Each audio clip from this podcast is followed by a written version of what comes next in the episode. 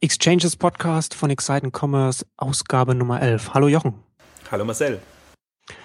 Heute wollen wir wieder mal ein bisschen ausführlicher über die digitalen äh, Aktivitäten von äh, Amazon sprechen. Aber vorher äh, sprechen wir noch kurz, was sich gerade bei, bei Redcoon tut.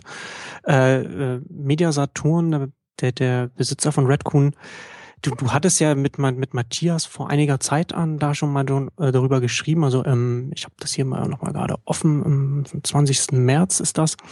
Also Media Saturn ist äh, online auf 755 Millionen gewachsen. Äh, Redcoon dagegen, der Pure-Player, den Media Saturn übernommen hat, stagniert bei 432 Millionen. Glaubst du, dass das da maßgeblich damit reingespielt hat, dass jetzt äh, Media Saturn da sich jetzt nach einem neuen Geschäftsführer umschaut? Ja, zumindest kommt das alles ziemlich überraschend. Also das hatten wir letzten Freitag ähm, bekannt gegeben, eigentlich mehrere Meldungen. Und ähm, A ist es überraschend, dass äh, ähm, der Red Coon-Gründer aussteigt, Rainer Heckel. Und vor allen Dingen, dass das sozusagen sofort passiert. Also verkündet ist es ja worden, äh, Media Saturn übernimmt 100 Prozent jetzt von Red Coon. Das heißt, 10 Prozent hatte der Gründer noch.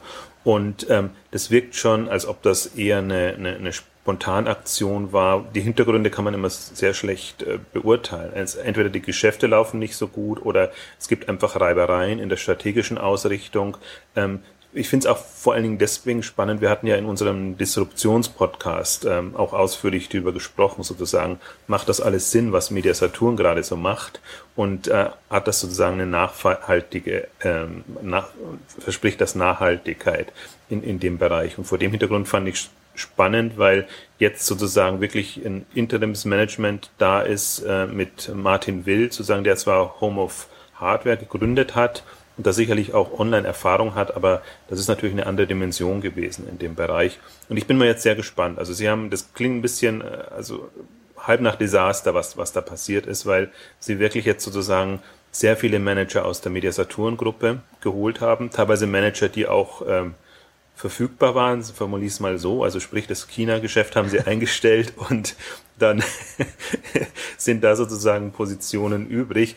Und äh, für mich klingt das jetzt nicht so, als ob das, äh, wie soll ich sagen, aus einer, aus einer strategischen, wie soll ich sagen, positiven strategischen Ausrichtung passiert ist, sondern als ob da irgendwas zu retten gilt. Und ich finde es vor allen Dingen auch deshalb spannend, weil vor ein paar Wochen gab es ja auch die Meldung, was, was Dixons in, in England sozusagen mit Pixmania, ihrer Online-Tochter in, in Frankreich, äh, für Probleme hat, dass es sogar so weit geht, dass sie es gerne sehen würden, formuliere es mal so, wenn sozusagen sich ein Käufer finden würde, weil die wirklich Schwierigkeiten haben. Und die Schwierigkeiten müssen nicht immer nur online sein, sondern momentan haben wir alle ja Schwierigkeiten, weil in Südeuropa die Geschäfte einfach nicht so laufen und ähm, sie sozusagen ihre Strukturen anpassen müssen. Also auch riesige An äh, Entlassungswelle bei, bei Pixmania und äh, Verkäufe und mich hat das so ein bisschen erinnert an das, was an Red Coon jetzt kommt und was halt schade ist, weil im Prinzip ein, ein Pure Player müsste unternehmerisch geführt werden, möglichst lange Zeit, damit er am Markt einfach sich behaupten kann. Und je früher man das sozusagen in die Konzernstrukturen reinbringt, das hat natürlich Vorteile, vielleicht was Einkauf und was, was so ähm, äh, ähm, kostenseitige Aspekte angeht, umso schwieriger wird das natürlich. Also wie auch immer es ausgeht. Ich fand das jetzt nur eine, eine der, der in Anführungszeichen spannendsten Meldungen, weil es so hoppla hopp kam und weil jetzt eigentlich mehr denn je offen ist, was wird denn da jetzt draus? Also es gibt ja ein paar so Fälle. Es gibt noch äh, Digitech bei Micro, der Mikrogruppe, die erstmal weniger Anteil übernommen haben mit der Option, mehr zu übernehmen. Da hat man jetzt nichts gehört, was, was da passiert.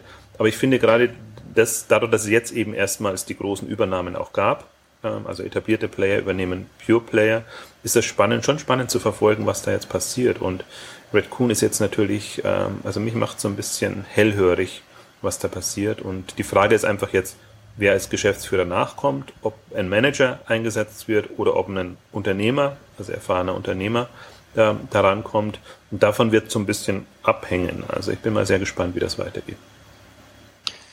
Äh, ich habe das jetzt, ich habe das jetzt nicht ähm, so direkt im Kopf. Ähm, wann, wann hat, wann hat Mediasaturn äh, Red Coon übernommen?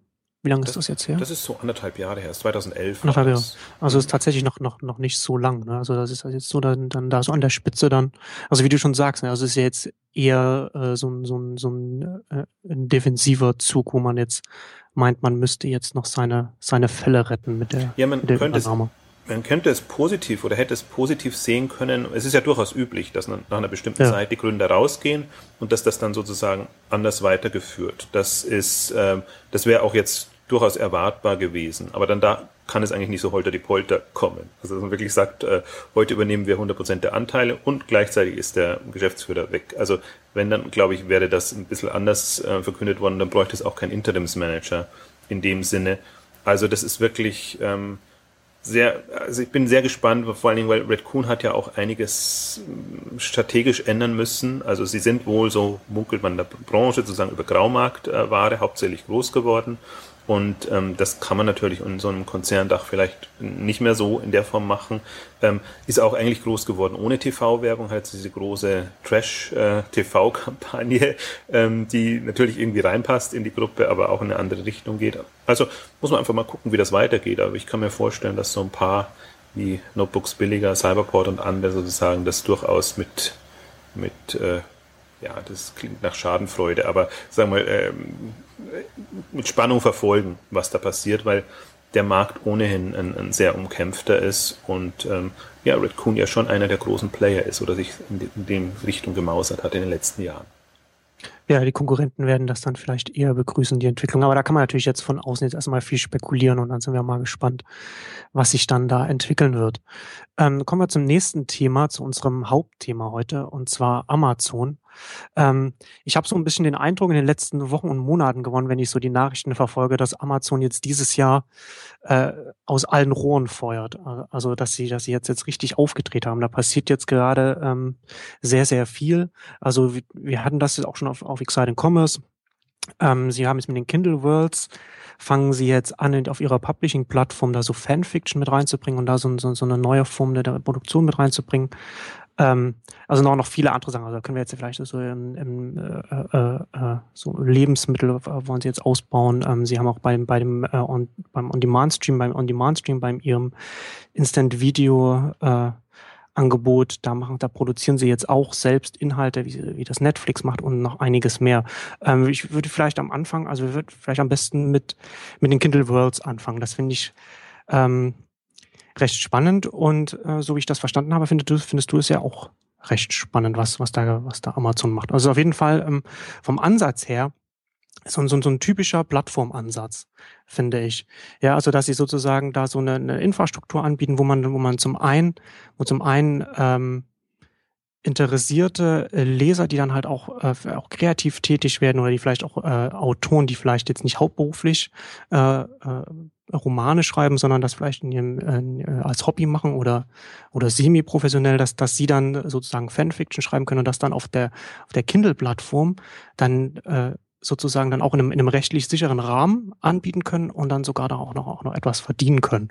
Und das ist, glaube ich, das kann potenziell sehr, sehr groß werden, weil Fanfiction in, in, äh, im Internet in den letzten 10, 15 Jahren extrem explodiert ist und, und in so einem, in so einem äh, urheberrechtlichen Graubereich sich bewegt. Also, also eigentlich nicht Graubereich, sondern oft, oft werden dann einfach Urheberrechte da verletzt und dann entweder schauen dann, schauen dann die Autoren dann darüber hinweg, weil das meistens dann die Hardcore-Fans sind oder, ähm, oder ja, manchmal, manchmal wird dann auch dagegen vorgegangen, je nachdem. Aber das ist, ähm, finde ich, eine sehr spannende Entwicklung, gerade wenn man das aus einer Sicht heraus sieht, aus, aus einer Online-Plattform, aus einer Publishing-Plattform heraus und nicht aus einem klassischen Verlags, aus einer klassischen Verlagssicht heraus sozusagen das angeht, das Thema. Das ist ja auch genau der Punkt. Also wenn man es wenn man's mal auf Buchbranche, Buchhandel und Verlagsbranche sozusagen münzt und dann ist es einfach äh, strategisch ungemein geschickt, was, was sie jetzt gemacht haben. Also mir gefallen zwei Aspekte eigentlich bei, bei dem Thema. Eigentlich schon das, das Wort Kindle Worlds, also dass sozusagen da die die Idee ist einfach, dass man sozusagen äh, neue Perspektiven, neue Welten eröffnet. Und das ist jetzt im Buchbereich gestartet, kann ich mir aber sehr gut in anderen Bereichen auch vorstellen, dass Amazon immer mehr eine Rolle kommt. Und das ist ja eigentlich auch ihr Bestreben sozusagen. Je mehr wir haben und je mehr wir anbieten können, umso besser für uns und für alle Beteiligten.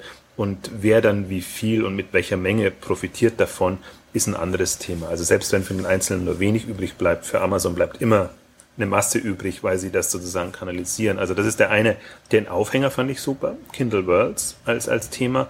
Und dann natürlich, was, was ich äh, super spannend finde, ist dieses, bei Amazon immer sozusagen, dass sie diese Themen für sich komplett anders umsetzen. Also für mich wäre jetzt das Thema User-Generated Content fast in dem Bereich. Also dass man wirklich überlegt, wie kann man sozusagen die Leute aktivieren und da reinbekommen. Du hast es angesprochen der, angesprochen, der Durchbruch ist ja eigentlich sozusagen, kann man kommerziell auch äh, aktiv werden in diesem Bereich Fanfiction, weil das ist ja immer das Problem, so, sobald man Geld damit verdient, werden einfach die Rechte ähm, die große Hürde.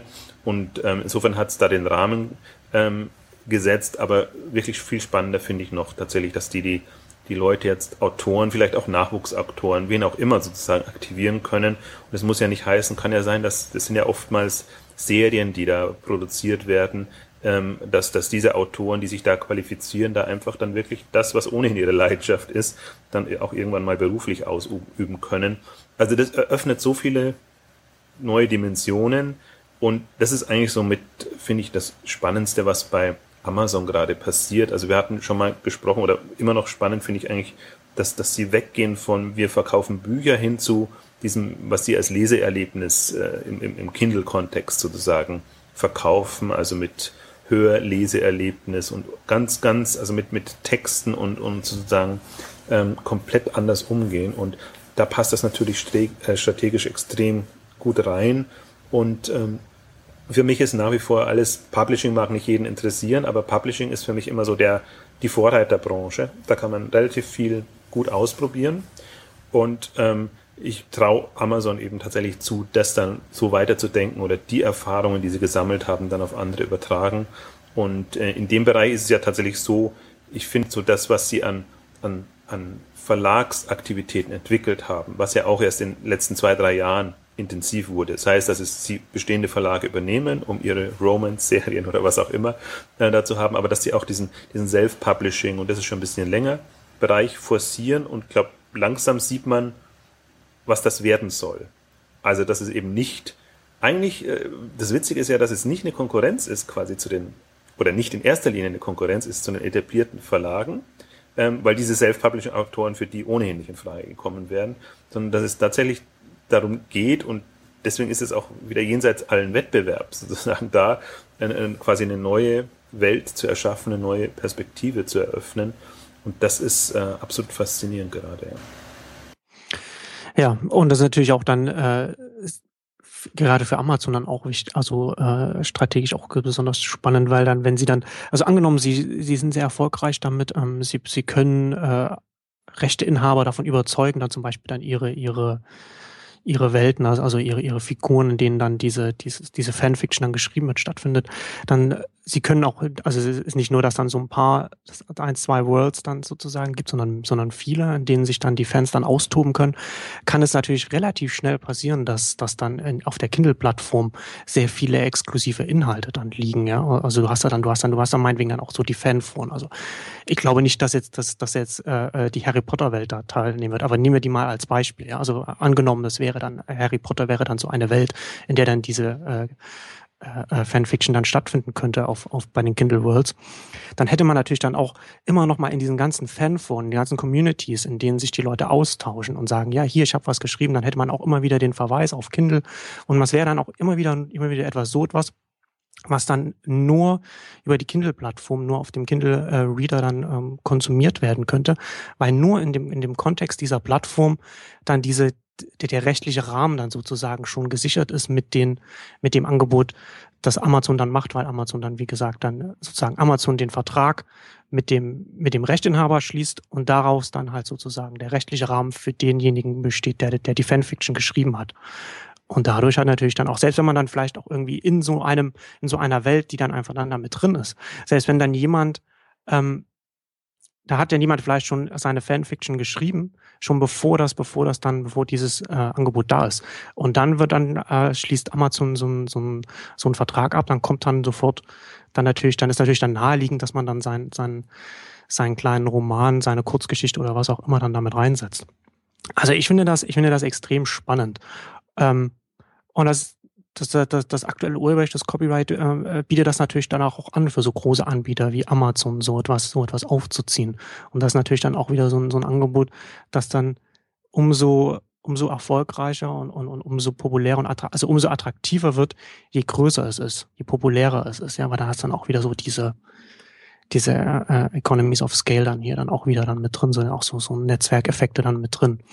Da sieht man halt auch im Prinzip, wie, wie geschickt die es angehen, oder vielleicht gehen sie sogar in dem Fall geschickter an als Apple das mit, mit, mit seinen iTunes und ja. anderen Geschichten angeht, ne? dass, dass Amazon sehr drauf bedacht ist, sozusagen jetzt wirklich, wie du es beschrieben hast, exklusive Inhalte hinzubekommen. Das war ja auch der, es, es gab, war ja eher ein Freudenschrei zu hören jetzt, wenn, wenn man sich so mal die, die Beiträge umgehört hat, was die, Reaktionen drauf waren, aber der Kritikpunkt war dazu tatsächlich sozusagen, dass es mehr oder weniger exklusiv dann auf die Kindle-Welt ähm, beschränkt ist, was, was zweischneidig ist, aber was ganz klar verdeutlicht, wo, wo Amazon hin will. Und ich meine, das haben wir ja auch besprochen, wenn, wenn Amazon sagt sozusagen, wir geben diese Kindle-Geräte raus, so günstig wie möglich. Wir verdienen damit nichts. Wir wollen dann damit verdienen, dass sozusagen Aktivität da passiert. Und wenn man diesen Anspruch hat, dann kann man auch nicht in Anführungszeichen so sozial sein und sagen, okay, wir veröffentlichen es auf allen Plattformen, weil tatsächlich das eigene Gerät oder die eigene Plattform dann, dann im Vordergrund steht. Und ich finde, das ist alles, das ist durchgängig. Man hat ja auch Kindle Direct Publishing und wie es alles genannt wird, also als auch das Self-Publishing-Programm.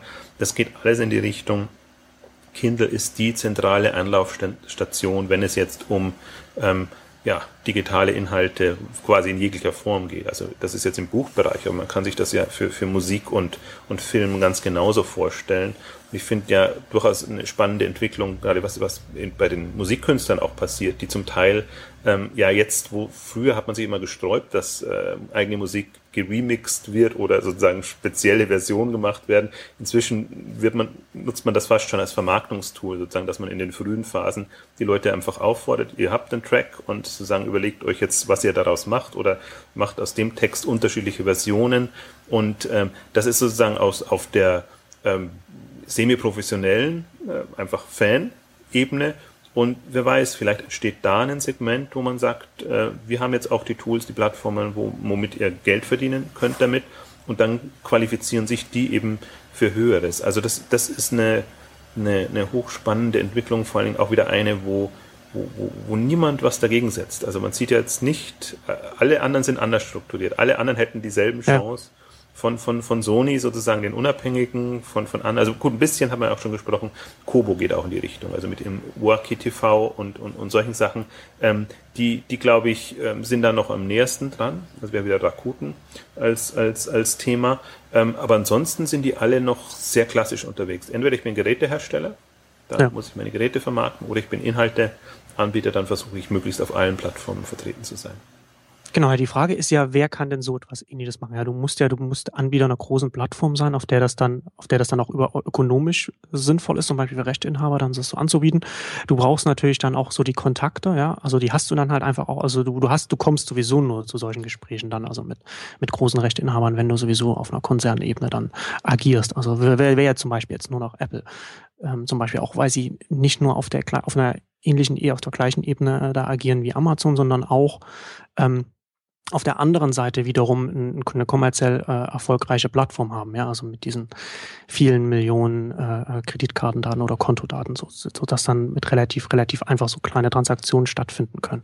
Aber wie du schon sagtest, also Apple ist was was was die Inhalte angeht, sie sind sehr erfolgreich, aber sie sind da sehr, äh, äh, sehr konservativ oder sehr traditionell ausgerichtet. Also sie sind da so sehr stark auf die, auf die etablierten Entertainment-Player, auf, auch auf die Modelle, auf die Produktionsmodelle und sowas ausgerichtet und sind und schauen da nicht so sehr darauf, was, was es denn so an neuen Modellen äh, im, im, also auf, auf, aus dem Netzwerkgedanken heraus geben kann. Und da sieht man hier halt schon, dass Amazon sehr viel stärker äh, dass Amazon sozusagen aus dem Web kommt, ja, dass, dass sie sehr viel, dass, dass sie in ihrer DNA sozusagen das Web drin haben und dass sie da sich schauen, okay, was können wir denn, was könnten wir denn hier anbieten? Und an dieser, an dieser Schnittstelle, ja, wo dann, wo, wo jetzt erst einmal, erstmals durch das Internet sozusagen die Grenze zwischen Konsument und Produzent so schwammig wird, ja, wo man halt vor ein paar Jahren so der, vom Prosumer da so gesprochen wurde, wo das, wo das sich das so überschneidet da anzusetzen, ist natürlich auch nur möglich, wenn du sagst, okay, ich nehme, ich nehme jetzt hier die Transaktionskosten raus. Du könntest natürlich auch sagen,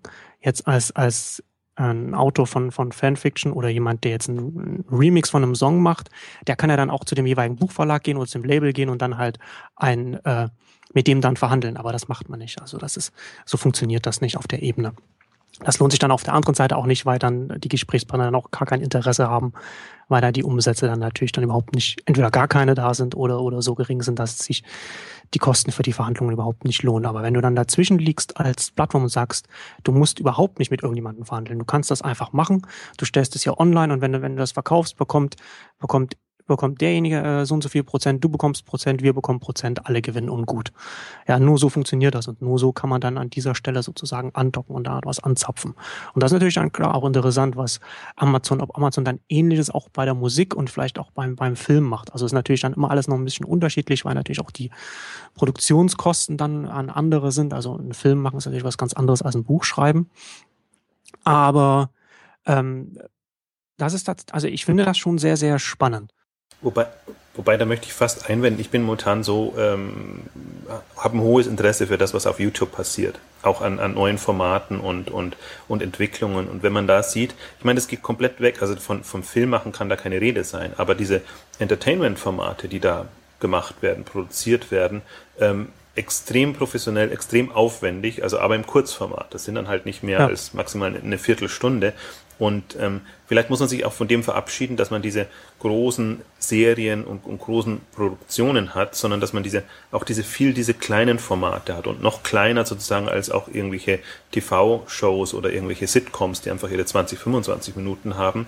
Und ähm, das vor, vor dem Hintergrund sehe ich das auch so ein bisschen, dass das, ähm, und ich habe ein paar Anmerkungen zu dem, was, was du gerade gesagt hast. Das, das, das eine ist sozusagen, ähm, dass, dass man sieht, bestimmte Unternehmen haben jetzt eine, eine, eine gewisse Flughöhe erreicht, wo das erst möglich ist. Also so wie du sagst, wenn, wenn man jetzt irgendwie ein kleiner Verlag oder irgendjemand das machen würde, würde niemand interessieren. Das würde sich eigentlich, der Aufwand würde sich nicht mit den Einnahmen äh, finanzieren lassen, äh, die man dann hat. Und vor dem Hintergrund ist das auch jetzt einfach sehr spannend, dass, dass ein paar Player da sind, die genau jetzt so mächtig geworden sind und die man so mächtig hat werden lassen, dass sie einfach so eine Zugkraft bei den, bei den Leuten haben, dass sie das machen können, angehen können. Also wirklich, also wenn sie bereit sind, Themen neu zu denken. Und ich, ich würde zu, zu Apple, ich würde das gar nicht so negativ sehen, sozusagen, dass, dass Apple, du hast gesagt, sie sind eher traditionell unterwegs. Einerseits ja, aber andererseits, so, solange sie sich sozusagen eher als als Gadget-Hersteller, äh, ist jetzt, das ist jetzt uncharmant formuliert, aber sozusagen eher von der Geräte-Hardware-Seite kommen und versuchen da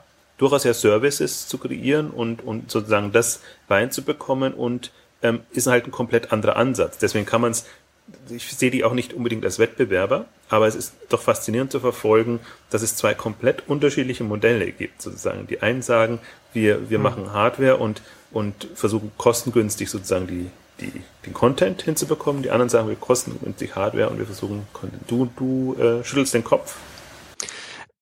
Ähm, jein, also ich, also ich würde schon, ich würde schon sagen, dass, dass Apple da jetzt auch eine Konkurrenz für Amazon zumindest in dem, in dem Inhaltebereich ist. Und iTunes gerade ist ja ist eine, eine unglaubliche Erfolgsgeschichte, die äh, viel zu wenig Aufmerksamkeit auch bekommt, was auch daran liegt, dass, dass Apple einfach auch auf der Hardware-Seite so unfassbar erfolgreich ist, also was, was, was den Verkauf iPhone, iPad ähm, angeht. Aber iTunes ist eine, eine ist immer noch was, was den, was den Verkauf und das, das Anbieten von Inhalten angeht, also nicht nur Apps und so weiter, sondern auch direkt Inhalte, Musikfilme, äh, Serien und so weiter. Ähm, bei weitem erfolgreicher als, als jeder andere Anbieter, auch erfolgreicher als Amazon, was das angeht. Also weil sie auch schon so lang daran arbeiten, auch diese ganzen, die ganzen Lizenzen. Man muss ja, man muss ja bei jedem Land wieder neu anfangen, sozusagen bei Null anfangen, dann so seine, seine Lizenzen dann aushandeln. Und sie, sie könnten natürlich dann auch irgendwann so diesen Schritt machen und sagen, okay, wir experimentieren jetzt mal mit Lizenzmodellen. Und dann könnten sie natürlich dann auch da sozusagen ihre eigenen äh, exklusiven Inhalte aufbauen und ihre eigenen Angebote in der Plattform. Und sie, sie arbeiten ja durchaus auch da mit dem, mit dem, mit, mit, mit, mit iBooks, ja, also wo man, wo man dieses, dieses Publisher-Tool hat, was direkt auf, auf die Plattform zugeschnitten ist, wo man dann sehr, sehr vom Design her sehr schöne äh, E-Books machen kann auch daran und sie arbeiten ja auch im, im, im Bildungsbereich dann auch sehr, sehr stark daran und schauen, wie sie da so ihren Fuß in die, in die Tür bekommen können. Ähm, und ich glaube, dass sie das schon auf dem Schirm haben und dass sie sich dann nicht nur als, als Hardware herstellen, sondern bei äh, Apple ist es ja schon eher so die, die ganze, die Nutzung. Ja, auch yeah. also ähnlich wie bei Amazon, äh, die, die, die, die Nutzung des, des Gerätes, was hat auch äh, der, CEO, der Apple CEO Tim Cook jetzt auf der äh, auf der Keynote des, der, der jährlichen Entwicklerkonferenz WWDC, die diese Woche stattgefunden hat, auch nochmal gesagt hat, dass es ihnen darum geht, ähm, dass, dass ihre Geräte benutzt werden. Also, also nicht, nicht, nicht nur, also ist natürlich klar, ist auch viel, viel PR und so Marketing da drin. Aber man merkt das, glaube ich, schon, dass, dass bei beiden äh, Unternehmen das schon auch im Vordergrund steht, dass das ähm, nicht nur um den Verkauf der Geräte geht, sondern um, um, um, den, um, um die Nutzung der Geräte, weil darauf dann sozusagen der Erfolg basiert, auch wenn die Geschäftsmodelle da auseinandergehen. Du hast recht und das Beispiel, was du jetzt ja nicht erwähnt hast, aber was es eigentlich am besten verdeutlicht, ist ja tatsächlich, was mit den Apps passiert in dem ganzen, in der ganzen äh, Apple-Welt sozusagen. Also insofern, ja, also aber mein Punkt, Punkt mir war mehr der Punkt sozusagen ähm, wichtig, sozusagen, dass es komplett unterschiedlich ist. Also ich würde jetzt gar nicht gegeneinander stellen, sondern die haben im Prinzip beide die Möglichkeiten, sich in welche Richtungen auch äh, immer zu zu orientieren. Es ist ja nur faszinierend, weil du vorhin auch gesagt hast, das wäre so meine dritte Anmerkung, ähm, wer sonst ähm, könnte oder sollte, wollte das machen. Und der, der Punkt ist ja immer sozusagen, niemand der anderen, die die Möglichkeit hätten, ist über den Schatten gesprungen. Also so natürlich wäre jetzt zum Beispiel noch, noch ein Google, das die würde ich jetzt mal so sagen in die ganze Welt rein. Ich glaube, Google kommt auch mal von einer anderen Richtung, haben jetzt auch Geräte mit Plattformen, mit, mit allem Möglichen. Ähm, die würde ich jetzt mal kurz ausklammern sozusagen. Aber wenn ich mir jetzt vorstelle, ähm, äh, Musikverlage, äh, generelle Verlage, ähm, die aber halt noch immer in so einer äh, Wettbewerbsdenke verhaftet sind. Das heißt, ich bin im Wettbewerb mit einem anderen Verlag und ähm, so, so sehe ich auch meine Welt und den Vertrieb habe ich ohnehin, also den Endkundenvertrieb habe ich ohnehin nicht bei mir, also da bin ich noch auf andere angewiesen. Aber wenn da sozusagen ein gewisses, wenn die über ihren Horizont blicken würden, ähm, geblickt hätten, was sau schwierig ist. Also ja. ich glaube, sind wir, sind wir uns auch einig. Aber im Prinzip, das sind die Etablierten in der Branche, die sich da, also denen da die Fälle davon schwimmen, die einfach wirklich genau. überlegen müssen, was, wie es dann weitergeht. Und ich, und ich glaube halt auch, dass, ich, ich glaube, dass, dass, dass, dass diese Spannungsfelder, du, du hattest das ja schon am Anfang gesagt, so, also diese äh, so Plattformen, die so Unternehmen wie Amazon aufbauen, die konkurrieren jetzt ja nicht zwingend direkt mit so einem Verlag, also zu, an, an manchen Stellen, an manchen Stellen sind sie die Infrastruktur für, für den Vertrieb von, von den Produkten. Ähm, das Spannende an dieser Entwicklung ist, äh, glaube ich, auch, dass, dass, so, dass, dass so ein Verlag oder ob das jetzt auch ein Musiklabel ist oder so etwas, dass sie gar nicht in der Lage sind, so etwas Ähnliches zu machen aus der Position heraus, aus der sie kommen, also aus dem aus dem äh, Wertschöpfungsnetzwerk, in dem sie stecken, aus der aus dem äh, der Produktionsprozessen und, und so weiter, ganzen äh, wie, wie sie aus dem Geschäft, aus dem sie sozusagen kommen, können sie nicht einfach sagen jetzt, okay, jetzt ähm, jetzt machen wir äh, irgendwelche Deals mit, mit, mit, mit vielleicht anderen Verlagen und, und, machen, bauen jetzt unsere Plattform auf, weil dann vielleicht so eine andere Verlag oder das andere Label dann überhaupt nicht dann sagt, okay, ich will, ich will aber das gar nicht unterstützen, weil, weil ihr ein direkter Konkurrent seid auf einer anderen Ebene und so weiter. Also es gibt ja ganz viele verschiedene, oder beziehungsweise man untergräbt halt das eigene Geschäft dann damit oder, oder meint das, meint das zu untergraben. Also sind ja so verschiedene Punkte, ob das dann stimmt oder nicht, oder ob das, ob das, ob das äh, kurzfristig äh, versus langfristig ist und so weiter. Das ist ja dann, da kann man ja darüber diskutieren. Aber ich glaube, dass es ganz, dass es ganz oft so ist, dass solche Unternehmen da gar nicht, gar nicht, in, gar nicht die Möglichkeit haben, da so in so eine Richtung überhaupt zu gehen. Selbst, selbst wenn man da auf der obersten Ebene meinte, das wäre das Richtige. Ja, das stimmt, aber das klingt jetzt zu entschuldigen. Sozusagen aus, aus einem traditionellen Branchenverständnis stimme ich dir zu. Aber was, was ich einfach vermisste, ist die, diese Offenheit für Kooperationen und für, für, für neue Modelle denken und, und sich überlegen, wie kann ich es, also am liebsten überzeugt man natürlich die Konkurrenz und sagt, okay, ihr seht, die ganze Branche wird äh, so nicht überleben können. Also lass uns mal vernünftigerweise überlegen, was wir tun. Das funktioniert ja oftmals nicht. Also das müsste ja auch von den Verbänden oder es gibt ja immer, immer alle möglichen Institutionen, die das eigentlich ähm, in die Wege leisten müssen oder so ein bisschen da eine, eine Mediatorenrolle übernehmen könnten. Ähm, die sind leider immer eher die Verteidiger des, des äh, Bestehenden und des Bewährten ähm, ich will es auch nicht kritisieren, also es ist immer alles nicht als Vorwurf gemeint, aber die andere Option sozusagen, sich wirklich zu überlegen, welche Verbündeten können wir uns suchen? Und selbst wenn der direkte Konkurrent nicht will, wie können wir sozusagen äh, den Markt so gestalten mit anderen, ähm, dass wir da eine Chance haben zu überleben? Und das, also das, das ist für mich ja immer die Frage. Das, ich glaube, es ja. wird nicht in dieser Ernsthaftigkeit gesehen, dass es wirklich um, um ein Überleben geht von bestimmten Branchen und Branchenteilen. Und das sieht man halt jetzt in, ich finde, in diesen ganzen Medienbereichen, Musik, Film, Buch, sieht man das sehr gut. Aber im Prinzip, ich, ich denke mir das immer weiter. Und ich glaube, ich habe das auch bei dem, bei dem Amazon-Beitrag ähm, ähm, erwähnt, dass das, was jetzt mit Kindle World sozusagen ähm, im, im, mit den digitalen, äh, ähm, ähm, also Büchern äh, passiert, kann man sich einfach auch über, überlegen, was, was passiert, wenn man das auch auf physische Produkte äh, überträgt. Und wenn Amazon äh, den ein oder anderen übernimmt, oder es gibt ja so schöne Plattformen wie Quirky und, und andere sozusagen, wo, wo einfach neue Produkte entwickelt, finanziert werden, ähm, ist noch nicht ganz, zum Teil schon Crowdsourcing, aber noch nicht Crowdfunding ganz. Also das Spektrum ist ja riesengroß und sobald die Modelle eine gewisse Relevanz und Professionalität erreicht haben, dann sind die einfach perfekt als Einstieg. Und dann geht es genau darum, äh, vielleicht muss man sich von dem Gedanken trennen, dass wir, was man bis jetzt immer so als Eigenmarkenstrategie ähm, betrachtet hat, dass es wirklich so quasi professionell geführte Eigenmarken sind, sondern dass es mehr Marken sind, die einfach äh, von jemand hat eine Idee sozusagen und genau. findet Partner, wie das dann produziert werden kann und dann kommt das sozusagen in die ähm, Kanäle, so dass das auch die, die Konsumenten entsprechend erreicht. Und ähm, das, das ist auch wieder so ein Weg von traditionellem Denken, sozusagen klassische Produktentwicklung, Produktion, Vertrieb, wie man es eben kennt, hin zu einer ähm, ja, sehr, sehr nutzer- und nachfragegetriebenen ähm, ähm, Ansatz. Und das ist ja auch das, das Spannende, noch, noch ein weiteres spannender Punkt sozusagen an dem Kindle World Modell, dass man einfach auch, man sieht ja, welche Themen funktionieren welche, in welcher Form funktionieren sozusagen, wie man das Thema ausweiten kann, was die Leute von sich aus geben wollen. Also man bekommt ein viel, viel besseres Gefühl ähm, für diese Markenwelten, als man das hat, wenn man erstmal was produzieren muss, dann macht man einen Markttest und guckt, ob das, äh, wie, wie das, welchen Anklang das findet. Also ich glaube, die, die, ähm, die Chancen da jetzt auf verborgene Umsatzpotenziale und, und äh, riesige ja, Märkte genau. zu stoßen, sind da riesengroß. Glaube ich auch. Und wir hatten das ja, wir hatten das ja auch schon mal, ähm, glaube ich, auch schon mal hier im Podcast schon mal angesprochen. Dass, und deswegen ist es ja auch das Spannende, sozusagen zu schauen, was passiert in der Buchbranche und wie entwickelt die sich, weil sie im Gegensatz zu, zu, zu, zu anderen Branchen, die jetzt sehr stark vom, vom, vom Umbruch, von der Disruption durch das Internet getroffen sind, also ob das jetzt irgendwie so der klassische Handel ist oder ob das jetzt irgendwie so Entertainment-Bereiche sind wie Film und, und, und Fernsehen und, und Musik, da ist es ja eher so, dass sie, dass er erst einmal sich erst so die Distribution der, der Produkte verändert und die Produkte selbst nicht unbedingt. Ja, so ein Song ist ja immer noch ein Song. Aber in der Buchbranche ist es ja tatsächlich so, dass, dass, dass, dass sich sehr viel stärker auch sofort so das Produkt verändert.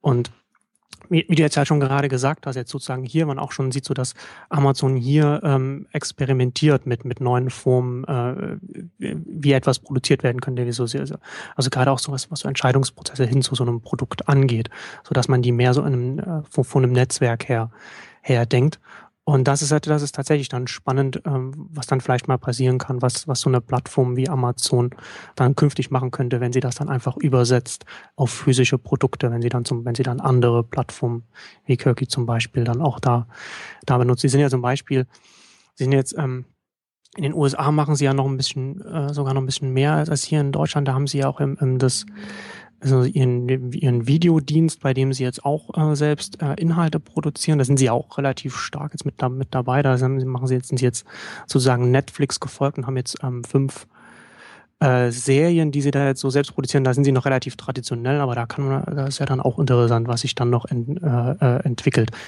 das, das Thema, also gerade das, die, die, diese Eigenproduktion, äh, finde ich super spannend. Du hast das ein bisschen besser verfolgt, als ich das jetzt verfolgt habe. In wel, welche Richtung geht das oder was sind das für Serien, die da jetzt kommen? Ähm, ich habe das gerade auf, ich habe das hier gerade nochmal geöffnet. Das sind ganz verschiedene Sachen. Also sie haben es äh, lustigerweise, es ist ja, man muss sich das ja so von der Produktion her vorstellen. In den USA, ähm, so in Deutschland wird ja jetzt nicht so viel äh, original produziert. Da wird ja relativ viel äh, lizenziert so im, im, im, deutschen Fernsehen. Was übrigens auch nochmal ein ganz spannender Aspekt ist, so wie sich das deutsche Fernsehen entwickeln wird, wenn diese ganzen Streaming-Dienste hier groß werden. Das wird noch ein großes Problem werden für die hiesigen Sender, aber das ist ein anderer Punkt. Ähm, also es ist so im, im, im TV-Bereich, so du bist ja äh, als, als Sender oder als Studio, als Film, als äh, TV-Studio, du gibst äh, so einen Auftrag für, für einen Piloten, also für eine erste Folge. Und die wird dann meistens, wird meistens produziert, dann wird die dann, äh, eine, meistens wird dann so, so ein, da gibt's dann so eine, so eine, so eine Zielgruppe, also wird dann meistens, da sitzen dann irgendwie so 20 Leute, die äh, sich gern für 50 Euro, äh, 50 Dollar den, den ganzen Tag irgendwo hinsetzen, denen wird das dann gezeigt und dann wird dann gesagt, so wie, wie, wie, wie sie das finden und ob das, ob das was, ob das was ist, was sie gucken würden. Und dann wird das halt sozusagen hinter den verschlossenen Türen, wird dann so ein bisschen dran rum äh, äh, und dann äh, wird meistens dann so eine erste Staffel sozusagen in Auftrag gegeben und dann wird das dann, und dann äh, dann könnte das, je nachdem, ob das, ob das Cable oder Network ist, dann so zwischen 10 und, und, und 24 Folgen sind, glaube ich, das Maximum für normale Serien, wird das dann gezeigt. Ähm, Netflix hat jetzt ähm, für den On-Demand-Streaming-Bereich jetzt angefangen, selbst jetzt auch so Sachen zu produzieren und sie haben dann auch so eine ganze Staffel immer gleich so produziert, also unter anderem äh, House of Cards mit, mit Kevin Spacey, was eine sehr, sehr teure auch Produktion ist. Ich glaube 100 Millionen für, für zwei Staffeln oder so. Also es war auf jeden Fall sehr, sehr hochglanz produziert. Haben wir noch andere Sachen gemacht, haben eine neue Staffel von Arrested Development gemacht, was eine, eine, äh, eine Comedy-Serie ist. Ähm, Amazon ist ein, ist ein, ist ein leicht anderen Weg gegangen. Sie haben, ich glaube, 14 Pilots produziert, also 14 erste Folgen von Serien, haben die online gestellt und haben dann die Leute sozusagen abstimmen lassen, was, was sie gern, was sie gern sehen möchten. Und da haben sich jetzt äh, fünf äh, Serien sozusagen herauskristallisiert, die dann jetzt ähm, produziert werden. Also das sind irgendwie zwei Comedies und ähm, drei Serien für Kinder. Die dann auch ist, ist das dann tatsächlich so geplant, dass die dann exklusiv nur auf Amazon laufen? Also sie würden dann ja. auch nicht bei Netflix oder bei anderen Streamingdiensten genau. äh, verfügbar sein. Genau, das ist ja dann, das ist ja dann das Ziel, ne? also so äh, sowas exklusiv dann zu produzieren, dass man das dann, dass man auf dem eigenen Dienst exklusive Inhalte hat, die andere sehen wollen, wo man, die man nicht einkauft, wo man nicht die, die Lizenzen bezahlen muss, wo man nicht äh, in jedem Land wieder neu hingehen muss und sich das einholen muss. Und das ist natürlich dann so diese, diese exklusiven Inhalte sind es natürlich dann, die dann auch die Leute dann zu diesen On-Demand-Streaming-Anbietern ziehen sollen. Ähm, ich hatte da auch schon mal beim Neunetzcast äh, auch ausführlich mit Bertram Google darüber gesprochen. Und meine Sicht auf das darauf ist auch, also jetzt da Netflix und, und, und Amazon damit angefangen haben, so diese exklusiven Inhalte zu produzieren und ich jetzt auch seit einer Weile auch Netflix benutze und dann auch so mir so anschaue, wie meine äh, Nutzung ist von Netflix zum Beispiel oder von einem On-Demand-Streaming-Anbieter in Musik, also ich bin auch Spotify-Kunde, äh, glaube ich, dass das Interessante ist, dass es tatsächlich da in diesem On-Demand-Streaming äh, Unterschiede geben wird zwischen, zwischen den, den äh, Medienarten. Also das ist, ich glaube, dass es in der Musik zum Beispiel sehr viel stärker so, so ein Winner takes it all Markt gibt. Ja? Also ich will da, ich, ich will da nicht zwischen den verschiedenen On-Demand-Streaming-Anbietern hin und her gehen, wenn ich da auf einem Anbieter schon meine Playlists habe und die ganze Musik, mhm. die ich da anhöre. Während es beim, beim, beim Video, also beim On-Demand-Streaming für Filme und Serien eher so ist, dass ich ja nicht, ich habe ja nicht irgendwie mal, ich habe hab vielleicht einen Lieblingsfilm, den ich vielleicht einmal im Jahr gucke, aber ich habe nicht viele Filme und Serien, die ich irgendwie jede Woche immer wieder schauen will. Ich will immer neue Inhalte. Und das wiederum hat dann eine Auswirkung auf den Markt. Und ich glaube, dass es dann künftig dass der Markt äh, sich da so entwickeln wird, dass solche Anbieter wie, wie Amazon mit ihrem, mit ihrem Videoangebot und auch äh, äh, so Standalone-Anbieter wie Netflix, dass sie so äh, parallel existieren, so wie es heute so verschiedene Sender gibt, dass man dann auch, glaube ich, auch so viele äh, oder einige On-Demand-Streaming-Anbieter dann so sozusagen parallel abonniert hat und benutzt. Und gerade bei, bei Amazon ist es auch überhaupt kein Problem, weil das ja sozusagen noch ein Add-on aktuell zum, für Prime-Kunden in den USA ist. Also wenn man Amazon Prime-Kunde ist, hat man nicht nur die Vorteile bei der Lieferung, sondern hat halt auch noch dieses Ganze. Also hatten wir ja schon mal ausführlich darüber gesprochen, wie Amazon das sozusagen auf der Amazon, äh, auf der Plattform bündelt und da ist das ja dann auch, da, da schmerzt das aktuell zumindest auch den, den Kunden nicht, das noch mit drin zu haben. Und diese exklusiven Inhalte sind natürlich dann äh, schon sehr wichtig, wenn man sich das dann so anschaut. Weil natürlich auch so die klassischen Sender, so wie HBO, was so dieser, dieser Premium-Kabelanbieter äh, in den USA ist, also Pay-TV, der so diese auch äh, sehr, sehr guten äh, äh, vielgeschauten äh, Serien produzieren und auch diese Inhalte hat, der wird natürlich auch sich irgendwann langsam Stück für Stück zu so einem On-Demand-Anbieter so entwickeln. Das wird noch lange dauern, weil da natürlich da so in den USA so das, das Kabelfernsehen-Segment da relativ stark ist und relativ verworren alles ist. Also das ist ein, aber das ist ein, ein, ein äh, anderes Thema. Hm, aber ich finde das ganz interessant. Also hier gehen sie zumindest, hier gehen sie zumindest noch einen, noch einen relativ traditionellen Weg, was ich auch total nachvollziehbar finde.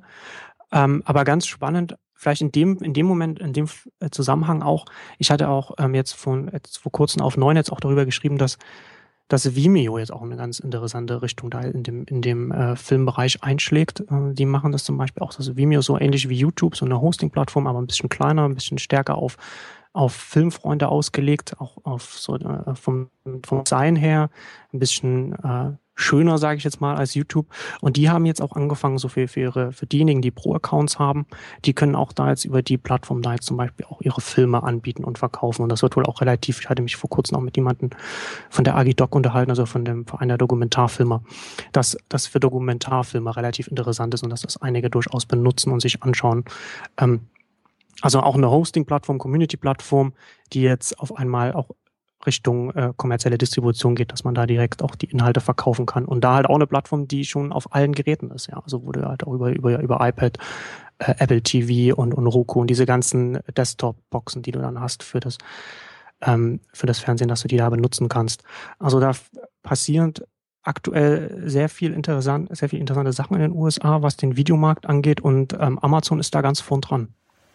Das ist interessant, sich das auch nochmal zu verdeutlichen. Also so ich es jetzt auch noch nicht gesehen, sozusagen, also die, die unterschiedlichen Nutzungsarten von, von Audio und, und, und Video sozusagen. Also dass das wirklich das eine ist, ist nach wie vor kanalgetrieben, dass, dass man da sozusagen von, von dem Content herkommt und dann auch verdienen kann. Und das andere ist jetzt mit, mit Spotify und anderen ja eher sozusagen, was sind die Nutzungsgewohnheiten und, und wie bevorzugt man? Also ich sehe es vermutlich, vermutlich ähnlich sozusagen, Winner takes it all Markt einerseits, andererseits, ich glaube, die werden sich durchsetzen, die einfach die bequemste Art und Weise ähm, haben, äh, das, das zu präsentieren. Ich fand es in dem Zusammenhang ganz, ganz spannend. Äh, diese Woche, glaube ich, gab es auch nochmal ein Interview mit, mit Soundcloud, wo, wo Soundcloud hin möchte sozusagen. Und ihre große Vision ist, ähm, dass sie sozusagen das, das YouTube für Audio werden wollen. Und bei, bei, ja. bei Soundcloud ist einfach super spannend. Wir nutzen jetzt ja auch Soundcloud für die, für die Podcasts, aber so, aber dass die eben auch, die haben wieder sehr viele exklusive Inhalte. Und das ist, war jetzt aber gar nicht der Punkt, sondern das Schöne, wo ich, wo ich mich dann auch im ersten Moment gefragt habe, ja, toll, dass das YouTube für, für Audio, welchen Sinn macht das sozusagen, weil YouTube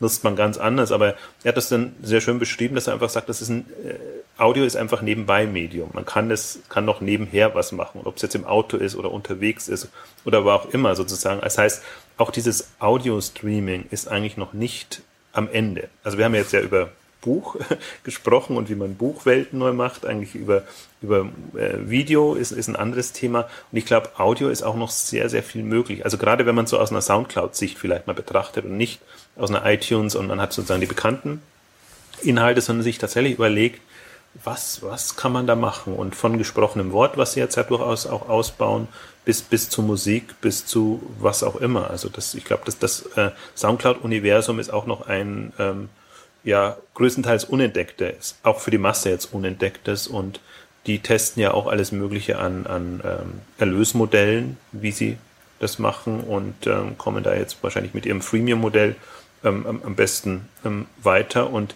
ähm, also eine ne, ne super spannende Geschichte. Also ich finde es auch vor allen Dingen immer spannend aus, aus Geschäfts- und Erlösmodellsicht. Da wird un, ungemein viel getestet jetzt und da für mich, das, das, ich bin ja auch mal so ein Verfechter oder denke mir eigentlich, ähm, online ist kostenlos schon immer das Beste, in Anführungszeichen. Also auch aus Nutzersicht gewollt. Und habe mir lange auch nicht vorstellen können, sozusagen, wie Angebote strukturiert sein müssen, damit man tatsächlich bezahlt. Und so wie du es jetzt beschreibst, du bezahlst für Netflix, bezahlst für Spotify, bezahlst für, äh, bezahlen für, für Soundcloud natürlich. Und ähm, das ist dann doch sozusagen das ist nicht mehr klassisch gestückelt, sozusagen, dass man sich da sein Musikstück oder äh, runterlädt, sondern und da, da finde ich es auch spannend, wir werden es ja gleich nochmal haben mit, mit, mit auch dem Amazon Fresh, sozusagen das Prime-Modell, was, was Amazon macht. Was ähm, mir auch immer zunehmend klarer wird, es ist halt nicht ein, ein Loyalty-Programm, Kundenbindungsprogramm, wie man es klassisch hat, sondern das ist eigentlich ein Abo ist es auch nicht, sondern das ist wirklich, man, man zahlt quasi für einen Service oder einen Zugang, wie auch immer man es nennen will. Und ähm, das ist ganz geschickt gemacht und vor allen Dingen für im Handelsbereich ja noch nicht so gang und gäbe. Ne? Im Handel ist ja immer sozusagen, ich zahle für das, was ich bekomme. Und vielleicht zahle ich, aber dann zahle ich auch direkt für den Service, den ich noch zusätzlich nutze. Ob ich mir jetzt was liefern lasse oder irgendwas einrichten lasse. Und ähm, dieses, das ist, finde ich, das Spannende, was man an diesen eher streaming-orientierten Angeboten lernen kann. Ähm, und das ist ja eine, ein Ansatz, den ich durchaus forciere, sozusagen in Streams zu denken, die nicht mehr in festen Sortimenten und, äh, und alles ist sozusagen durchgetaktet und dann und dann kommt das Neue, sondern eigentlich geht es ja mehr darum, diese Online-Welt ist ja mehr oder mehr eine, eine Stream-Welt, ob jetzt eine vorgegebene Stream oder einen, den man sich selber zusammenstellt oder, oder wie auch immer. Also ich glaube, das Nutzungsverhalten geht in die Richtung und die Erlösmodelle sind noch nicht äh, so richtig angekommen, beziehungsweise da ist das Spektrum noch so groß. Ich, also ich, ich sehe das, ich sehe das genauso wie du. Und ich finde das gerade spannend, dass wir haben ja jetzt die letzten Jahre, wie gesagt, es ist ja durchaus schwierig gewesen, so ähm, was, was, was die Erlösseite angeht, nicht, nicht die, nicht die Reichweitenseite, sondern eher die Erlösseite. Und ich finde, dass wir da gerade so jetzt, dass wir jetzt so langsam sehen, so an ganz vielen Punkten, was, was ich da tut und was ich da tun. Also mehr, auch andere Punkte, die wir jetzt nicht ansprechen, also zum Beispiel auch in, direkt in der, in der, in der Herstellung von Inhalten, was, ähm, weil Crowdfunding angeht, was da, da passiert ja auch einiges.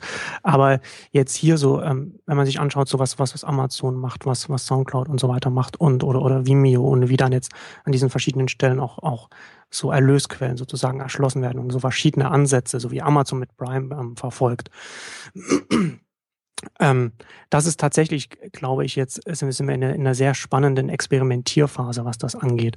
Und was du mit, mit Soundcloud vorhin schon angesprochen hattest, ähm, das finde ich, ich glaube auch, dass das Soundcloud sehr gut aufgestellt ist, was so ähm, gerade auch diese, diese, diese Tagline, die haben sie natürlich, das ist natürlich eine relativ clevere Tagline zu sagen, äh, YouTube für, für Audio, da weiß halt jeder sofort, was da so das Ziel ist.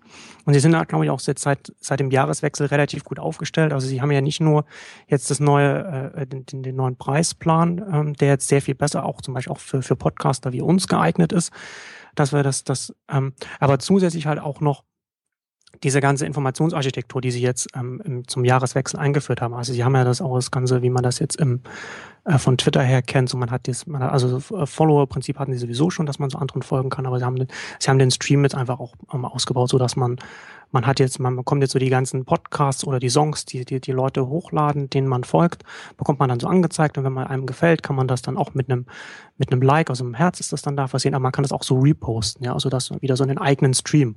Und wer einem selbst folgt, bekommt das dann wieder äh, äh, zu sehen. Und dann und das ist dann immer das Interessante, ja, also wie du schon sagst, so im Stream denken. Wenn ich dann jetzt auf ähm, auf Soundcloud jetzt dem New Yorker, dem Economist und den Musikern, die mir gefallen, so folge, ja, dann habe ich dann, und ich das dann irgendwie so nebenbei laufen lasse, dann habe ich sozusagen meinen Hörfunk der Zukunft. Ja. Also ich habe dann so, hab dann so ein paar, paar Redebeiträge, habe dann so Musik dazwischen. Also das ist eine, alles noch relativ am Anfang, ja. Aber das ist so die, die, die Richtung, in die es dann geht, ist natürlich dann relativ spannend. Du hast dann auch wieder diese Redistribution auf der Plattform bei den Freunden, die ich folge, die posten dann in Mainstream sozusagen wieder die Musik, die ihnen gefällt und so weiter und so fort wo du wo das gerade beschreibst, ich finde das gerade bei, bei, bei Soundcloud faszinierend. Am Anfang, Soundcloud hatte so begonnen im Prinzip so als Ablageplattform für Musiker, Musiker und ihre Tracks sozusagen, wo sie ja. erst neu veröffentlichen mussten, aber es war eigentlich sehr davon abhängig, dass es irgendwo eingebunden war, irgendwie auf, auf den äh, Seiten der, der, der Künstler und, und dass man das dann nutzte sozusagen und dort eigentlich den Player hatte und das abgespielt hat. Und dies, dieser Wandel sozusagen hin von quasi einem, einem, einem ja, eine, eher, eher, eher Service war für mich das immer hin zu einem Netzwerk. Und, und jetzt äh, sieht man langsam sozusagen, dass es Netzwerkcharakter annimmt und dann hast du halt die Streams und hast sozusagen auch die, die Empfehlungsfunktionen da drin. Und das ist für mich auch so ein, so ein Zeichen. Ich finde das immer mit am spannendsten zu verfolgen, auch ähm, die, die, diesen Wandel, weil ich glaube, dass in Netzwerken denken, und das haben wir ja immer mal wieder so als durchlaufendes Thema in dem Podcast, ist nicht verbreitet und es ist auch extrem schwierig, ähm, das, das zu machen, auch erstmal ein Netzwerk hinzubekommen. Und äh, Soundcloud hat es halt sehr schön irgendwie geschafft über, über den Content. Ne? Da war jetzt gar nicht so sehr, natürlich sind irgendwie alle Künstler da. Und ich fand auch die, die Aussage jetzt in dem Soundcloud-Interview so verblüffend, dass sie sagen, wir haben uns eigentlich so eher an die Hobby-Amateur-Künstler ähm, gewendet und waren dann total verblüfft, als irgendwelche Stars dann plötzlich das, das genutzt haben, um, um, um ihre Tracks dann en, en, entsprechend zu veröffentlichen. Also dass selbst ein, ein Start-up, das total überrascht. Aber weil es natürlich so ist, also am Anfang konnte man nicht, nicht, sich schon aus einer rechtlichen Situation heraus nicht vorstellen, dass auf einer freien Plattform wie, wie, wie Soundcloud tatsächlich ähm, Tracks von, von bekannten Künstlern äh, zu finden sind. Also hochspannend. Also Soundcloud ist ohnehin eins der, der, der faszinierendsten Phänomene. Ist so ein bisschen, also ich finde bei Soundcloud super spannend, weil es natürlich auch eins der gehypten Berliner oder vermeintlich gehypten Berliner Startups ist. Aber was Soundcloud halt wirklich unterscheidet von anderen ist, dass sie diese, diesen, diesen diesen Anspruch haben, diesen Anspruch mitbringen, tatsächlich da eine, eine Branche zu verändern kann man gar nicht sagen, sondern sie machen eben ihr Ding und, und schauen, wie sie das, was ihre Welt, also das wäre jetzt Musikwelt und eigentlich jetzt, ich fand es ja spannend, also wir waren ja mit, mit ähm, da war ja jetzt sozusagen Podcast war ja noch nicht ihr Thema, sozusagen wir haben es einfach mal für Podcasts genutzt und haben aber, also sie haben schon angekündigt, dass sie sozusagen in dem, in dem Bereich ähm, Wortbeiträge sehr viel mehr machen wollen, weil im Prinzip das, was wir machen, so lange äh, Beiträge ist ja eigentlich nicht das Metier gewesen von, von Soundcloud. Und ich finde es einfach spannend zu verfolgen, dass sie auch diesen Bereich ausbauen. Also, das ist beschrieben mit den Modellen, die dann dafür da sind. Das entsprechend auch unterstützen. Und so kommt eins zum anderen und entsteht da eine Welt, die am Anfang sicherlich nicht so geplant war. Ich möchte genau. aber vielleicht, äh, lass uns das, das Thema gleich aufgreifen, weil ich die spannendste Information jetzt, also wo man, wir sind ja eigentlich beim Thema Amazon ein bisschen abgeschweift jetzt, aber äh, ist eigentlich ganz schön zu verfolgen, wie, wie sozusagen die, die unterschiedlichen äh, Lösungen gehen. Und wenn wir beim Thema Streams sind und was mir ähm, jetzt erst klar geworden ist, diese Woche, Amazon hat ja bekannt gegeben, dass sie mit Amazon Fresh, ihrem Lebensmitteldienst, jetzt sozusagen über Seattle hinaus, sozusagen erstmal nach Los Angeles, das hat wohl Anfang der Woche dort begonnen und in 40 Ländern heißt es, äh, 40 Ländern, 40 Städten in den USA ähm, entsprechend ausbauen wollen.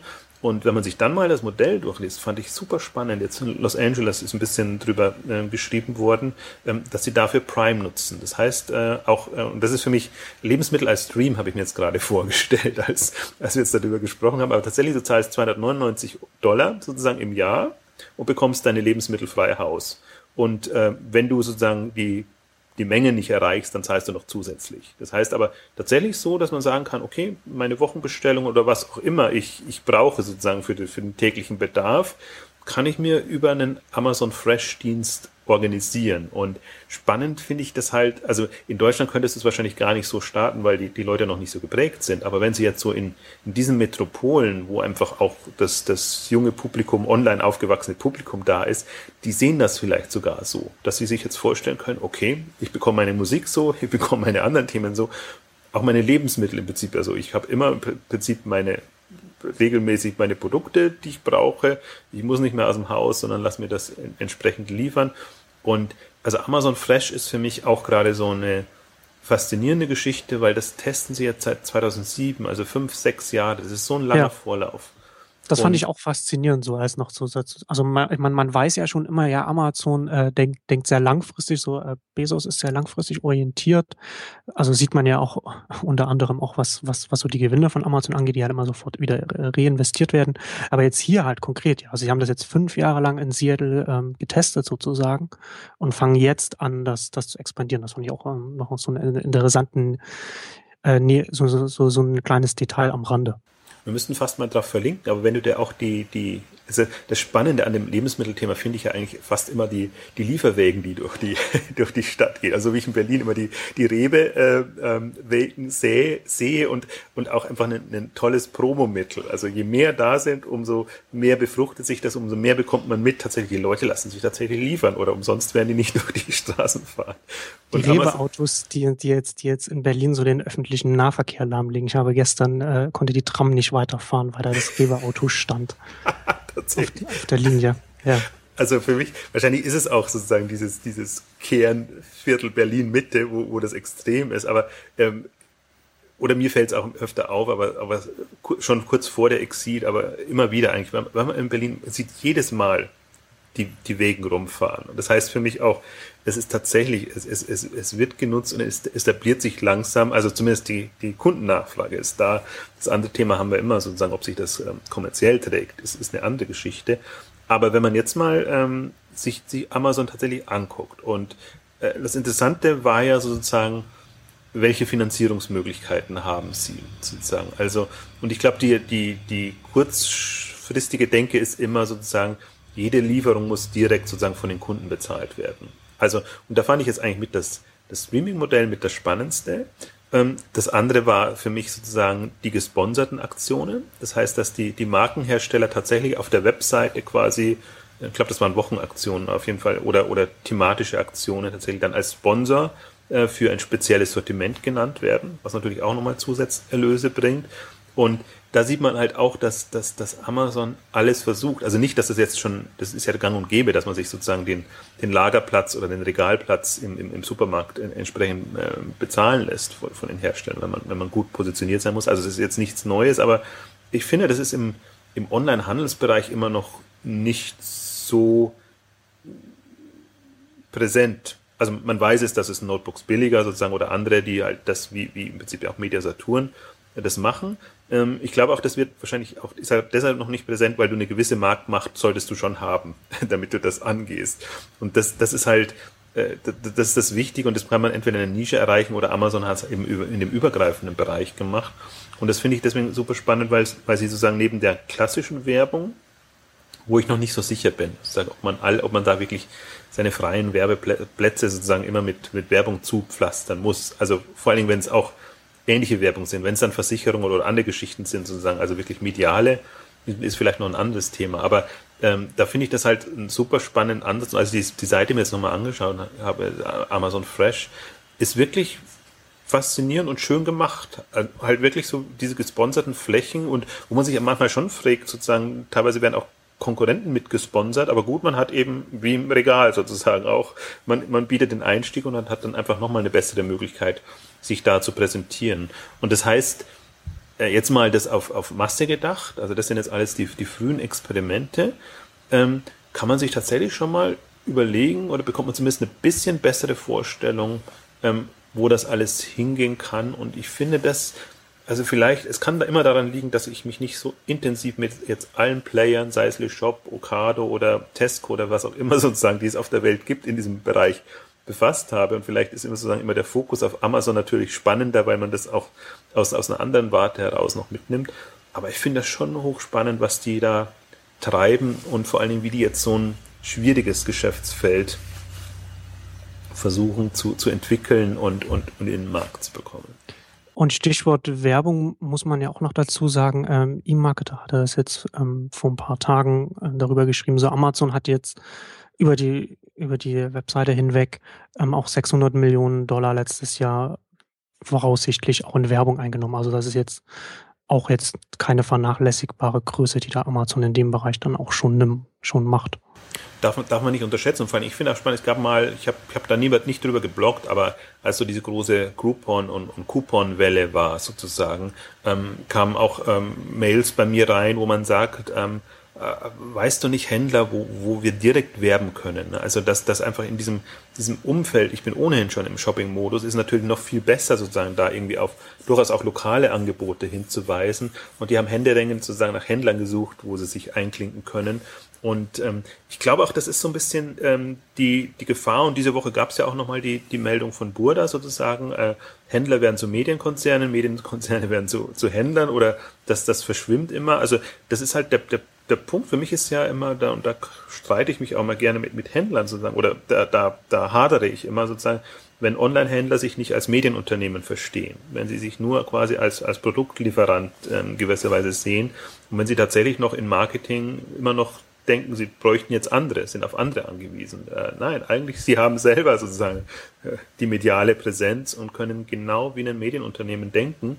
Ähm, aber das sind natürlich die, das ist ein anderes Kompetenzfeld. Also Medienunternehmen ähm, denken halt komplett anders. Aber ich würde mir manchmal wünschen, liebe Händler, informiert euch über die Medienmodelle, die sind so lukrativ, da könnt ihr solche, solche Preise verlangen und Spannen äh, sozusagen hinbekommen, dass ihr wahrscheinlich euch wundern würdet, auch, auch warum jetzt Amazon diesen Weg kann, gehen kann, sozusagen niedrigst marschig und das muss ich noch ein bisschen rechnen, aber die, diesen Hebel, den man hat, wenn man wirklich ein, ein, ein entweder massenattraktives oder zielgruppenattraktives ähm, Medium betreibt, ähm, unterschätzen alle, weil einfach das, ich mache es immer deutlich an, an dem Budget sozusagen. Ähm, die Marken sind immer extrem knickrig, wenn es um, um die Spanne und alles geht, haben aber riesige Marketing- und Vertriebsbudgets sozusagen. Und wenn man an die Töpfe rankommt, dann hat man einfach noch einen zusätzlichen äh, Einnahme-Erlösstrom. Und ähm, das ist so ein bisschen, das, das, ist, das ist eigentlich Irrsinn, wenn man es mal sieht, aber das ist das übliche Branchenverständnis eben sozusagen, dass es diesen Gesamttopf immer noch gibt und das sind ja auch ähm, so, wenn man, wenn man immer so mit den Einkäufern extrem hart verhandelt, dann sind sozusagen eher die Marketing-Vertriebsleute sind eher die, die sagen, okay, das probieren wir jetzt mal aus sozusagen. Und, und wenn man, da geht es eher darum, gibt, es gibt es eine coole Idee oder eine, eine, Geschichte, wo auch die, die Marke dann einfach sich anders präsentieren kann. Und da ist man viel offener. Und da muss man eigentlich immer, ja, ein bisschen auch, glaube ich, die, die Händler motivieren und zu zeigen, äh, wenn ihr es selber nicht könnt, nehmt euch jemanden dazu oder sucht euch jemanden sozusagen, der da eine Affinität hat und, und wirklich da ähm, äh, euch diese, diese Möglichkeiten im Medienbereich aufzeigen kann, äh, weil das, das ist lukrativ. Und ich verfolge das auch fasziniert, was Amazon mit seiner Werbung macht. Und diese 600 Millionen, ich weiß noch immer nicht, wie, wie, wie, also 500 waren es, glaube ich, im letzten Jahr ist es mal durch die, die Presse gegangen, wie, wie relevant oder substanziell das ist. Ähm, aber ich kann mir schon vorstellen, so, so jemand, äh, also diese, diese Marketingorganisation, die tracken das ja auf, auf irgendeine Art und Weise. Und es muss relevant sein. Also nicht ohne Grund hätte jetzt Amazon seine Mediaagenturen gestartet. Also selbst in, in Deutschland gibt es ja jetzt eine, eine, eigene Webseite, wo man sozusagen auf der Amazon-Seite, aber auch sozusagen auf den assoziierten Seiten entsprechend äh, werben kann. Also ich glaube schon, dass das wird ein, ähm, darf man nicht unterschätzen, was da an Standbein kommt. Und gerade was ein Kindle hergibt an, an, an Werbefläche. Also je mehr da konsumiert wird, umso mehr Einstiegsmöglichkeiten hat man, um das auch zu sponsern. Und genau, ich, ich weiß auch nicht, wie erfolgreich die Geräte sind, aber sie bieten das ja das auch an, ja. Also dass dieses, diese, diese, das günstigere äh, Kindle, das dann, das dann so teilweise mit Werbe finanziert ist, wobei das dann, glaube ich, dann so ist, dass dann da äh, so Angebote auf Amazon sozusagen dann da beworben werden auf der keine Ahnung, auf einem Blogscreen oder Startseite oder so von dem Kindle. Aber ja, das ist halt hier auch wieder. Auch, ja. auch Bücher. Also deswegen fand ja, ich das genau, ganz, ganz genau. geschickt gemacht, dass das wirklich. Deswegen nimmst du es vielleicht sogar, dass du sagst, okay, ich spare mir jetzt da 20 Euro, das ist im Moment 20 Dollar, das, das, das ist was und ähm, ich bekomme dafür Buchtipps, Buchneuerscheinungen. Genau. Ich meine, das ist ja ohnehin was, was mich interessiert. Dann denke ich mir, okay, dann Warum passt nicht? Ja, passt ja zum Medium dann, genau. Ja. Aber das, aber man merkt das ja hier auch, auch wieder, was wir, was ja vorhin schon gesagt haben, dass, dass Amazon sehr viel stärker vom, vom Web her aus auf diese ganzen Dinge schaut, also oder auf, auf das eigene Angebot und auf die Potenziale des eigenen Angebotes, was vielleicht auch viel mehr Online-Händler machen müssten, nicht so sehr vom Handel auf das Internet schauen, sondern mehr vom, vom, vom, vom, vom eigenen Webangebot und der eigenen Position heraus schauen, ähm, was man, was man da noch machen könnte und da erstmal möglichst mit möglichst wenig äh, Vorurteilen und möglichst wenig sozusagen schon irgendwie schon einen Rahmen haben. Ich bin Händler, ich, ich mache Handel und sonst nichts, weil man sich dann so vielleicht die Potenziale verschließt, die einem aus der eigenen Position eigentlich heraus möglich wären. Ja, also das sieht man. Ich glaube, deswegen muss man, muss Amazon da, also Amazon ist immer im Prinzip so ein, so ein rotes Tuch auch, wo man sich zum Teil nicht befassen will, weil es sozusagen der Überkonkurrent ist und, und gegen den kommt man gar nicht an.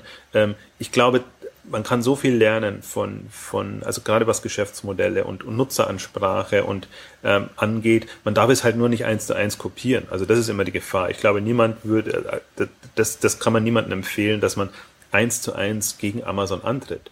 Aber was die, und deswegen, ich bin ja ein großer Freund immer vom Prozess und, und Entwicklung mitverfolgen, weil man dann auch die, die, die Rückschläge durchaus auch sieht und, und auch sieht, wie lange es, es dauert und am Ende ist es immer dann eine große Erfolgsgeschichte. Also dann, äh, also so wie bei Amazon, also wenn man sich die, die Marktplatzgeschichte bei Amazon erzählen lässt, dann ist die, jetzt ist es 30, 40 Prozent sozusagen der Umsätze über den Marktplatz. Aber die drei, vier Versuche, die sie gebraucht haben, um, um dieses Marktplatzmodell so hinzubekommen, dass es funktioniert, das ist eigentlich das Spannende. Und am liebsten möchte man wissen, sozusagen, was waren die Fehlschläge und warum ist das sozusagen in der Form nicht gut gegangen. Und, und ähnlich sehe ich es einfach jetzt auch im, im Buchbereich und anderen Geschichten. Deswegen ähm, hoffe ich, dass wir dann auch immer mal wieder darauf zurückkommen und einfach sehen, wie entwickelt sich ein Kindle World, wie, wie Amazon Fresh ohnehin, weil das ist ja eins, wo, wo sicherlich auch die ganzen etablierten ähm, bangen, ähm, wenn Amazon das in den USA schafft, was, was ja, äh, ähm, also auf andere Weise schwierig ist, weil es einfach ein sehr riesiger Markt ist.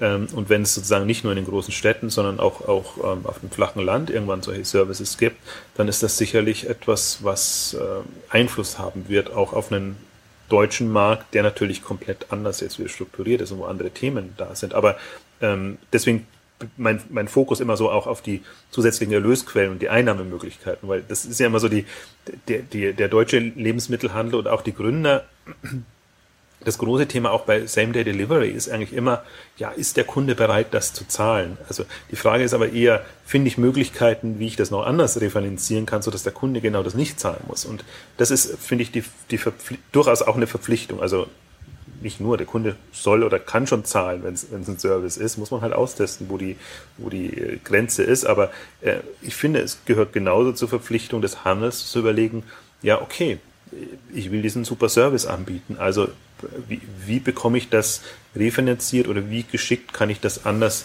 subventionieren in der Regel? Aber subventionieren klingt immer so äh, aus einer Not heraus. Ich glaube, man kann Modelle finden, äh, wo alle Parteien gut ähm, profitieren und mein Lieblingsmodell, was, was, was ich auch immer, gerade bei, bei Startup Weekends oder in, in, in Coachings mit Startups versuche, unter die Leute zu bekommen, was nicht wirklich auf, auf gute Resonanz stößt, immer dieses Drittmodell. Also überlegt, ich habe sozusagen, ich versuche zwei miteinander ins Geschäft zu bekommen.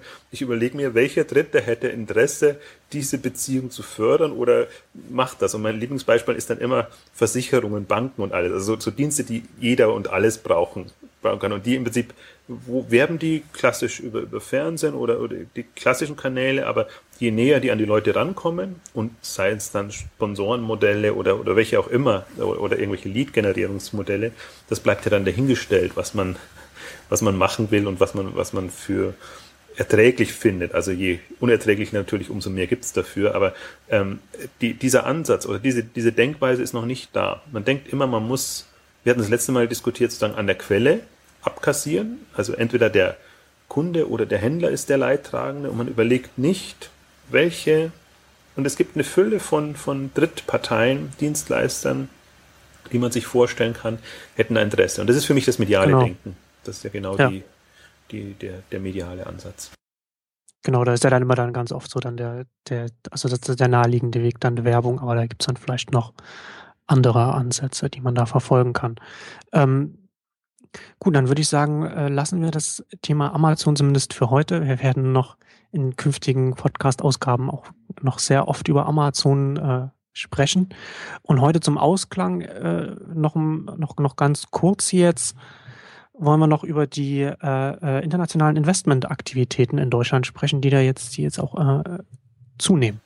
Wir haben ja also letztes Mal so ein bisschen beklagt zu sagen, dass im Innovations- im Startup-Bereich nicht so viel passiert. Ähm, ähm, ist auch so, im Innovationsbereich nicht, aber durchaus im Startup-Bereich. Und, und in den letzten ähm, Wochen haben eigentlich ein paar internationale Investoren auch Geld in Deutschland investiert, was, was ich ähm, ähm bemerkenswert finde. Witzigerweise genau nicht in Berlin, sondern in, irgendwo in der Regel in NRW, ähm, was, was dann auch wieder spannend ist, weil man immer denkt, sozusagen, die, die schielen jetzt alle auf Berlin und warten da eigentlich das drauf.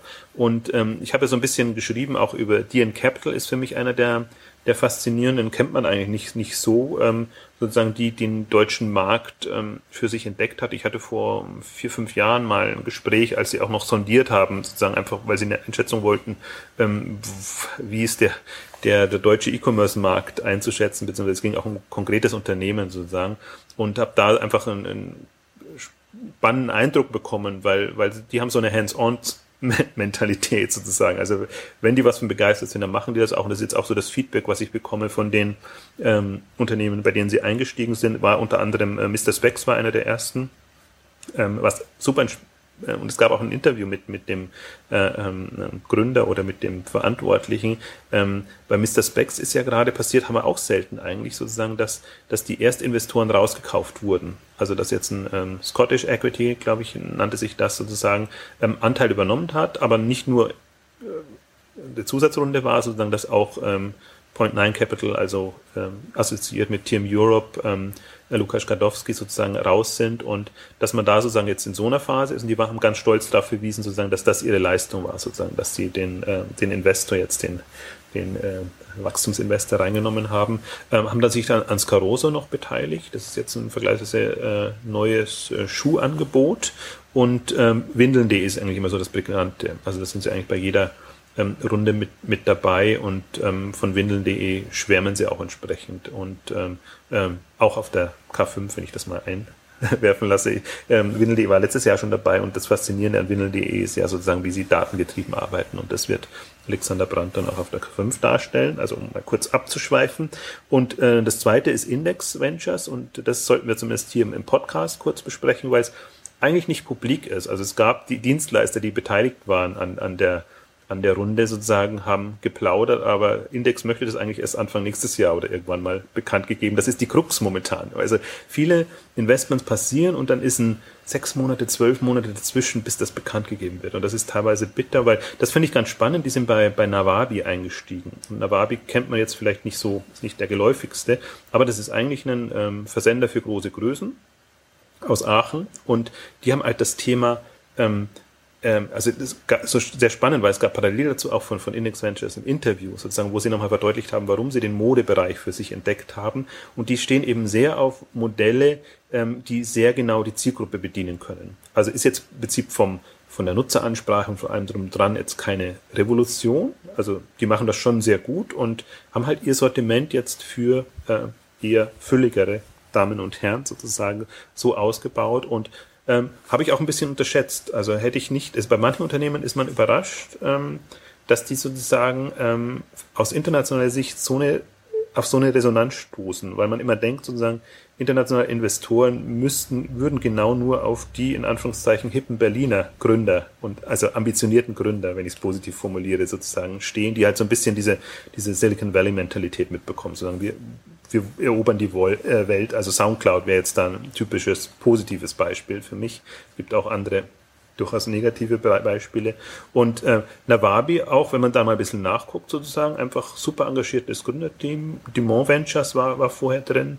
Ähm, und ähm, die haben jetzt sozusagen eine 10 Millionen Runde bekommen, was für ein E-Commerce Bereich er, erstaunlich ist, ähm, von, von Index Ventures, die ja wirklich sozusagen zu den, zu den renommierten jetzt internationalen zählt.